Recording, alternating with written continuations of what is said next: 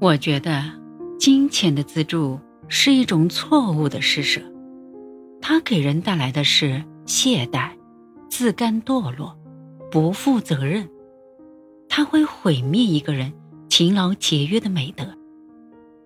一旦你施舍给一个人金钱，那么就意味着你否定了他做人的尊严，剥夺了他掌控自己命运的权利。身为富人，我们有义务造福人类，却不能投注资金给社会制造懒汉。无论什么人，一旦养成了某种习惯，好习惯或坏习惯，他都会左右他。吃免费午餐的习惯只会让他越来越堕落。勤奋工作的习惯造就可靠的前程。让我们享受成功的喜悦。努力工作是获得成功必须要付出的代价。无论金钱和幸福，都要靠自己的双手打造出来。在遥远的过去，一位聪慧的老国王想编撰一部智慧录，以造福后代子孙。于是，他将睿智的臣子们召集过来，说。头脑里没有智慧，就好比灯笼里没有蜡烛。我要你们去编撰一部各个时代的智慧录，去照亮后代子孙未来的人生。那些睿智的臣子们领命离去，埋头编撰了很长一段时间。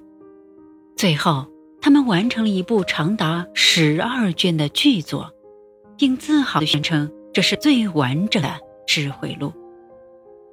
老国王看过书后说：“先生们，这的确是智慧的结晶。可是，这么厚的书，恐怕我们的后人读起来不得要领。再将它们浓缩一下吧。”于是，这些聪明人又花费了许多时间，将它浓缩成了一部的书卷。可是，老国王还是嫌太长了，要求他们再次浓缩。这些聪明人将一本书浓缩成一章，然后浓缩成一页，再浓缩成一段，最后就浓缩成一句话。聪慧的老国王看完后很满意，他说：“ 先生们，这才是真理。”相信我们的子孙一旦得知这个真理，大部分的难题就迎刃而解了。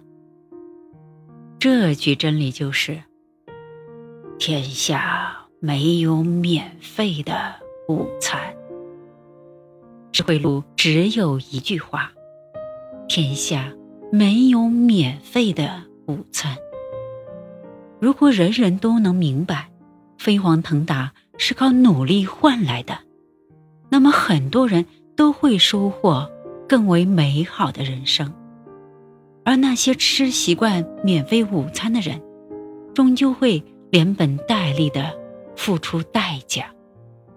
一个人要想有尊严的活着，就要在自身和外界创造出使生命和死亡有尊严的东西。爱你的父亲。